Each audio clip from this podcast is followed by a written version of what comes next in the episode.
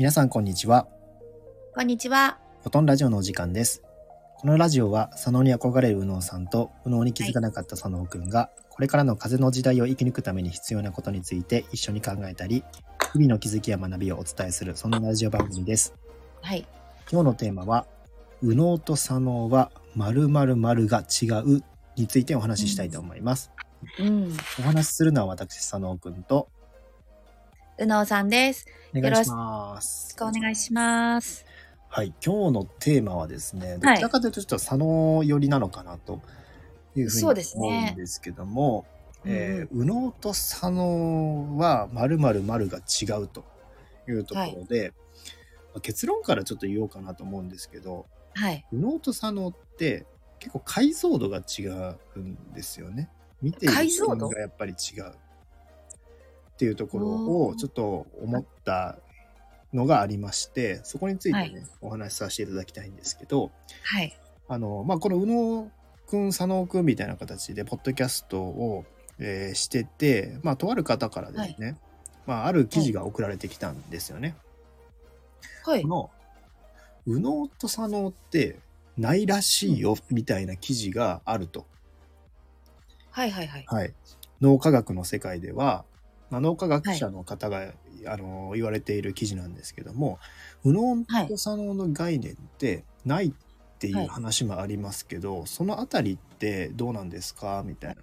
ある意味右脳左脳でこうつけられているっていうところで、えーうんうんうん意味あるんですか？みたいな形で来たんですよ。うんうんうんはい。まあ、あの、この記事自体はかなり左脳的な、えーやっぱ脳科学やられてる方なんで、左脳的な記事だなと思ってて、僕もそういうの結構好きで、あの、要は本質みたいなところで迫れるんで、逆の意見ってはいはいかなり好きなんですよね。うんうんで、いわゆる見ていくと、脳にまつわる10の嘘みたいなのがあって、おー、はいはいはい。はい、いろいろ言われてるんですけど、まあ、はい脳って一部しか使ってないよね、みたいな言われてるじゃないですか。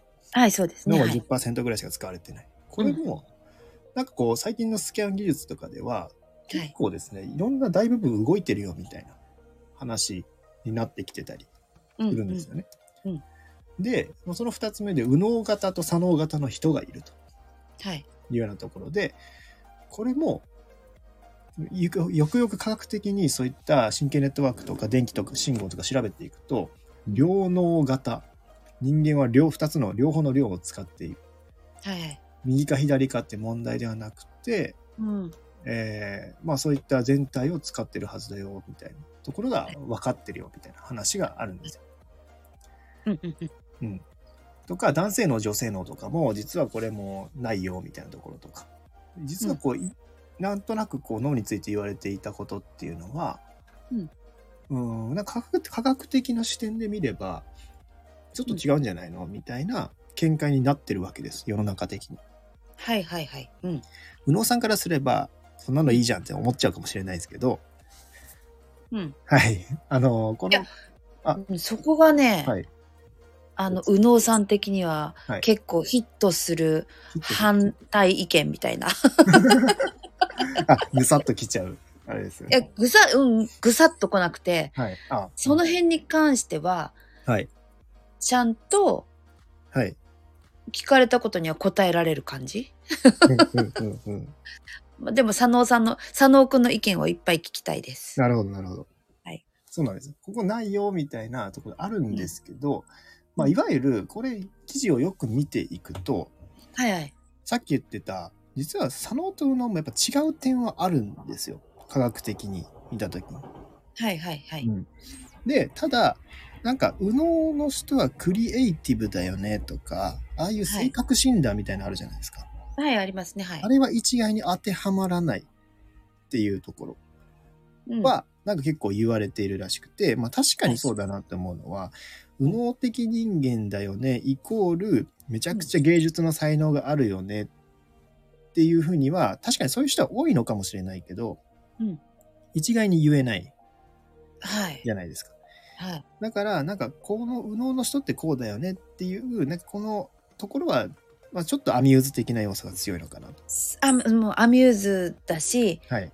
この、そういうものを人間が作り出して楽しんでますよね。そうですよね。うんうん。結構その部分に対してのことを言っているなと思ってて、うんうん。なんかこの中でのもうそうだよなって逆にもう腑に落ちちゃったところがあって、はい。まあ、さっきのまず、え2つの脳を使ってるっていうポイントはいはい。そりゃそうだよなって思って右しか使ってない左しか使ってないってそれはおかしいでしょうとおかしい。はい。だって僕は左脳的かつまあに思ってたけど右脳も使ってたって話なんではい。必ずしも全員が両方の感性を持っているはい。っていうところがまずあるなと思っててうんうんうん。だからなんかこう左脳的右脳的ってないよっていうよりかはなんかその中でのこう切り取り方の問題なんだろうなっていうのをすごく思ったんですよ。うんうんうん。で実際そこの部分で左脳と右脳が担当する役割の違いっていうのを科学者の方もしっかりこれはあるよっていうのを言っててはいはい。それが、えー要は右脳は全体視するんですよ。おー、はい。で左脳は注意を向けたところの情報を解像度高く見るなので中心視するんですよ。はいはいはいはいうわもう全部繋がってたなってそこでバチバチバチってきたんですけど、うんうんうんうんうん。これだとはい。なぜ右脳な人っていうのははい。全体を客観的に見て感じ取れるのかそして左脳の人は一つの物事に集中するのが集中したりとか細かい作業とかができていけるのかうんうんうんうんうん。この違いだって思ってうんうんうん。いわゆる見ている解像度が違うんだ。って思ったんですよね。はい。でこの時にあの量子の話それぞれ思っている量子力学のところとかでお話ししたんですけどはい。頭の中のイメージって量子じゃないですか。量子力学。はい。何でも思える。はい。むしろ時間の制約とかそういう制限を超えたイメージっていうのができるのが量子。うんうんそこの捉え方なんじゃないのっていう気がして。うんうん。左脳の時自分自身が左脳の時を考えると、うん。やっぱその部分で結構制約何でも切り取れるはずなのにガチガチガチガチってかけちゃってたんですよね。だからはい中心視、だからどっかのフォーカスフォーカスフォーカスしてうんうんうん。その量子の全体の空間を見てたうんうんうん。なって思うんですよ。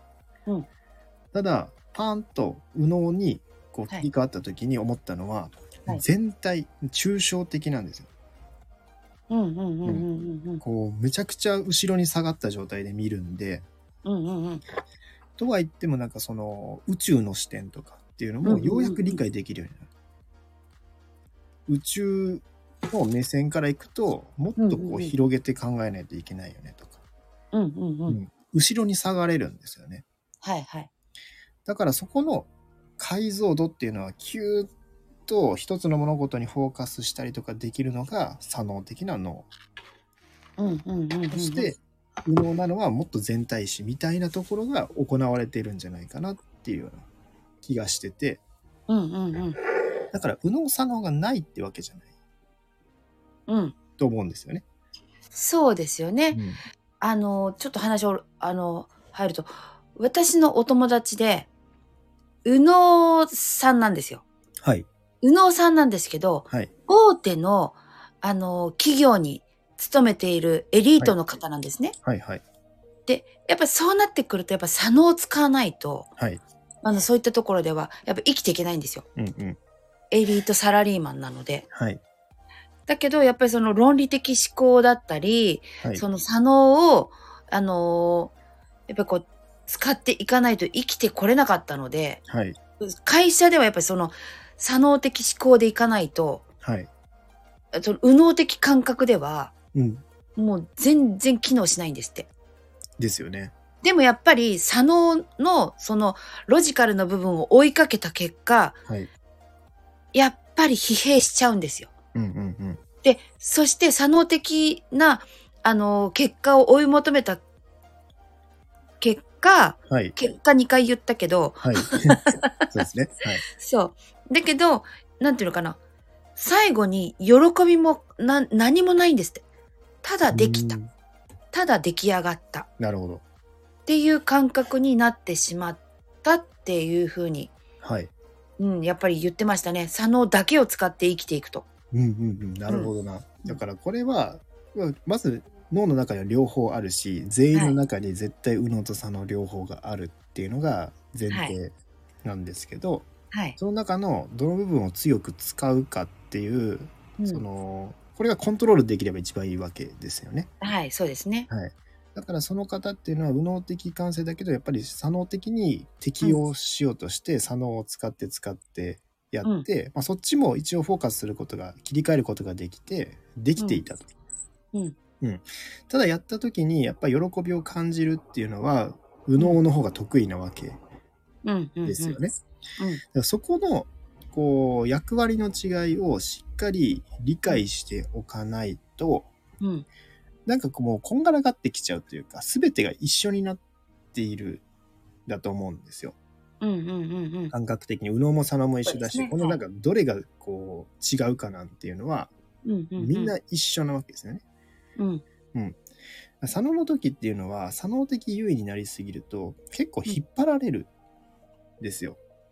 うん、うん、うん、右脳のところがやっぱ右脳モードにならないとなかなかこう、出せないというか。うん、うん、左脳って主張すごく強い子なんで、うん、うん、うん、そっちばっかり出てくるので僕も意識的にやったことといえば左脳を黙らせるっていうような、うん、うん、うん。あこれエゴだなエゴだな。っうん、ていうのを理解しするんですよね。うん、あ左脳が言ってる左脳が言ってる。うん、うん、うん、でだからその切り替えみたいなのが重要で、うん、うん、右脳的な人も左脳的にはなれるしたうんうん。だ左脳的で行き過ぎるとその右脳の喜びがこううん右脳さんがちょっと引っ込んじゃうみたいな。うん、うん、うん、ある意味その点では右脳さんはもうずっと右脳さんなんでうん、いいですよねその幸せなところを常に感じられるっていうところがあるのでまあ左脳に憧れるっていうのはあると思うんですけど、うん、うん、ううん。んそのやっぱこのどっちも別に悪いわけではないしそうそうそう。生き抜くために必要なんだけど、はい。特徴の違いって絶対あるよねう。うん。うん、なんかそれがさっき言ってたはい女性性とか男性性のところがはいこうこういうところで分かれてんじゃないかなと思うんですよね。やっぱり女性は本来はいその右脳的感覚、はいそのなんていうのかなやっぱり感覚感性でうんこのありのままの自分はい感覚で生きていくのがやっぱりその女性の特有なはいあの感覚なんじゃないかなと思うんですね。でこれれもやっぱりそのホルモン、ね、男性ホルモン女性ホルモンはいでこれもやっぱり名称ですよね。うんうんわかりやすく。わかりやすく名称として出してるものですよね。そうですねうん。だから、そういったところを、なんていうのかな、あの、決めつけてしまわないというか、もう人間界で作った言葉なんでみんな。うんそうそうそそう。だからそこになんか囚われず、うはい感覚を、自分の感覚を、こう、うんだから、右脳、右脳とか左脳とかっていうのは、ね、はいなんていうのかな。まとめて。右脳とか左脳っていうのはうんうんまあそこになんかね、えー、僕はちょっと科学的では証明しづらいところがあると思うんですよね。これも全部こう男性のと女性のは違うみたいなところも否定されてるよみたいな話が出てるんですけど脳科学っていう切り取り方なんです、んうんでもそうだろうなって思っててうん。要は科学のそういった電気信号みたいなところとまた量子の場っていうのは違った角度になってくるはずですし、うんうんそういった感情みたいなものっていうのはもっと多分こうなんかすごいことをやってるって個人的には思ってて量子力学の世界の。それが3次元とフィットしてくるかっていうとやっぱ見えない世界になってくるので、うん、その部分っていうのは男性的女性的の根本みたいなものもうん。あるだろうし、うん。あと右脳左脳のやっぱそのフォーカス両親にフォーカスしてるところの違いっていうのも起こってくるんじゃないかなと思ってて、非常にここはねこうじゃないかなっていう世界なので、うんうん。もう左脳的な人からしたらふわっとしちゃって気持ち悪いかもしれないんですけど、そう。はい。そこなんだよね。だからその、その女性本来のその右脳的な生き方をすると、なん、なんかゆるふわで、うん。もうふわふわしちゃって、地に足がついてないとか、なんか、あ、どうせスピでしょとか、あとどうせ宇宙と繋がってるんでしょみたいな、そういった風になんかこうなってしまううん。から、今までの世界はね。でもそうですね。だんだんそれをね、あの表現、上手にその左脳的に表現してくれる人が出てきてくれたから、なんか、はい。す、ね、本来の自分の感覚、自分がどっちの感覚を使っていったら、自分が心地いいのかっていうのがはい。表現できるようになってきたんじゃないかなと思ってます。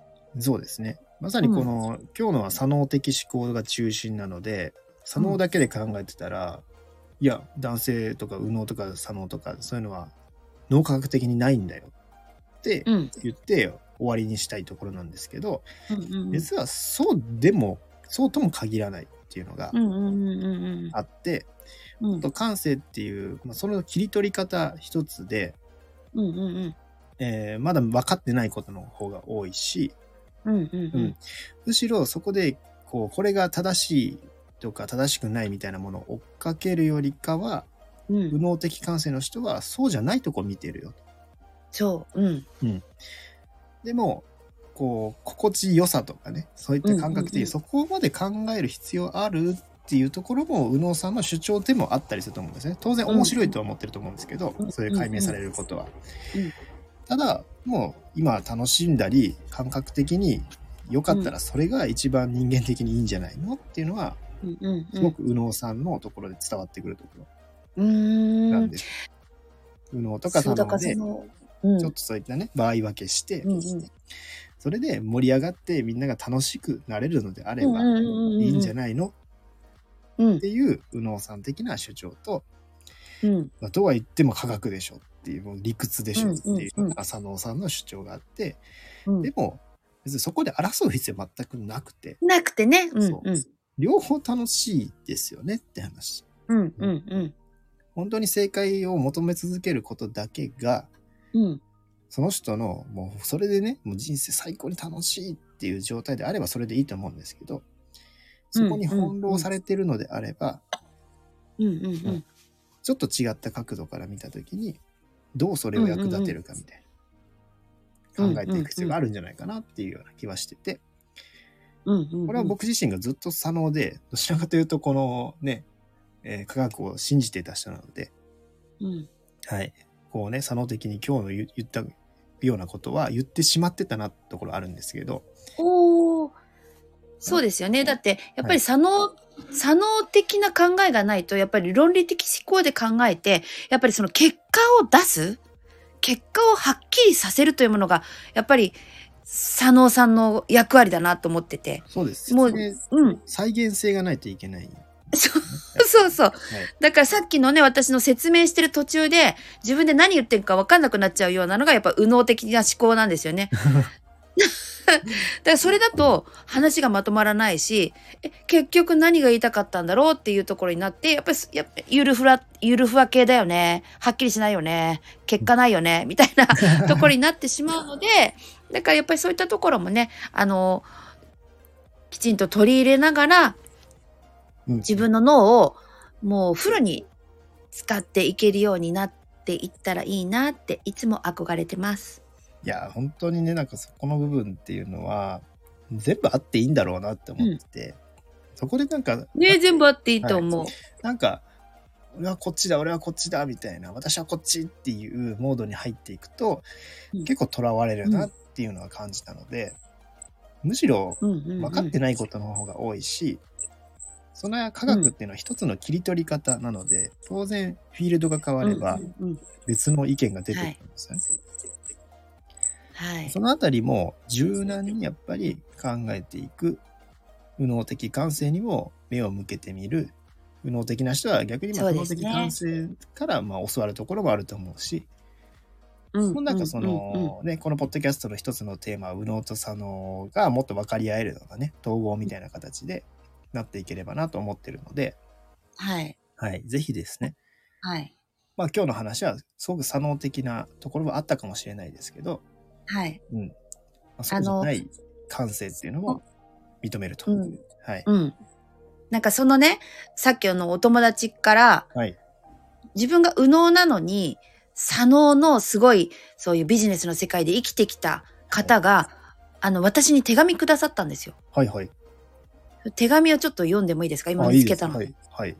いですか？いいです。やっぱりその、やっぱり自分が、その左脳の世界ではい生き。てきて、論理的思考の中で生きてきた自分は、やっぱりその、なんかこう、私を見て、やっぱりありのままで生きていくはい。というものを、道夫さんがすべて体現、体現してくださってると思っています。うんうん誰にもこびず、卑屈にならず、背伸びもせず、夢や理想の世界も持っていて、そこばかり見てい、現実逃避することなく、今できることをしっかりやる。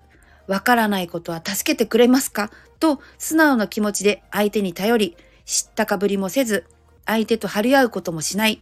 論理的思考の世界に入るのは、はいこの自分がやりたいことをやるために必要な知識を得たい時だけ徹底的に知っていく。うん。そして感覚で発揮されていくので、頭でっかちにならない。これがやっぱり道夫さんの素直さという最大の武器というところではないでしょうか。道夫さんもなかなかエキサイティングな反省を送られてきたと思いますが、卑屈にならず、純粋な気持ちを失わず、情熱を絶やさずに来られたのは本当の素晴らしいなと思っておりますという手紙をいただいたんですよ。ああ、素晴らしいですね。もうそれに詰まってると思います、僕は。ありがとうございます。本当にだから、でもこういう文章を書けるのはやっぱり左脳の世界にいたからなんですよね。そうですね。伊能さんが言うと、なんかね、もっともっとふわふわっとした感じにはなります。嬉しいよ楽しいよめっちゃありがとうみたいな、それしか言えないので、うのうさん。なるほどね。さ確かにそうなるだろうなって思って。そうそうそう。ある意味、左脳的な今のね、もううんうん、うん。処理の仕方というか、言葉に仕方っていうのはあります。はい。でもこれ両方いいことなんでね、本当に。はい。うん。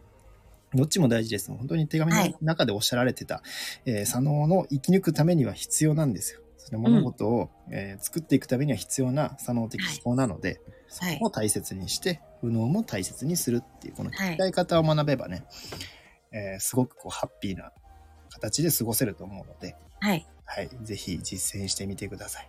はい。はい。以上大丈夫でしょうか？はい、大丈夫です。はい。じゃあ今日はですね、右脳と左脳は〇〇〇が違うというテーマでお送りしました。はい。この内容が皆さんの気づきとなっていれば嬉しいです。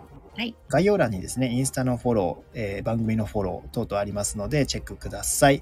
あとですね、この内容が他の方にも、えー伝えたいなっていう場合はですね、シェアとかしていただけると嬉しいです。はい。以上、フォトンラジオでした。まったねー。あったねー。